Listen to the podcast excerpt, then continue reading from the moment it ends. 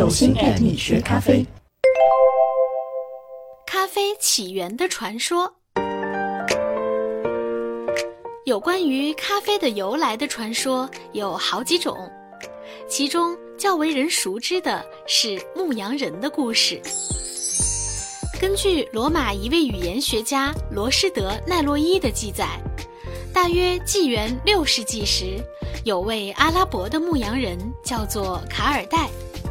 某一天，他赶羊在埃塞俄比亚的草原上放牧时，他神奇地发现每只山羊都无比的兴奋，雀跃不已。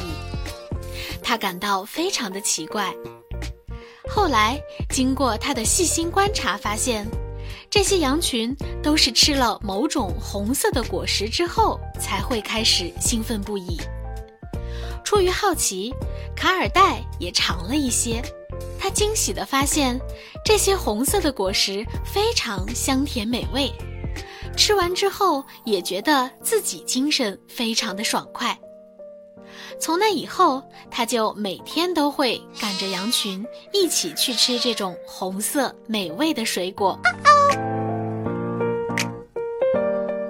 后来，一位回教徒经过这里，便顺手将这种不可思议的红色果实摘些带回家，并分给其他的教友吃，所以其神奇效力也就因此流传开来了。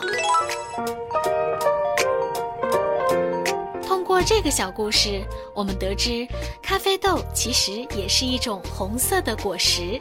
那么它是如何变成我们所说的咖啡豆的呢？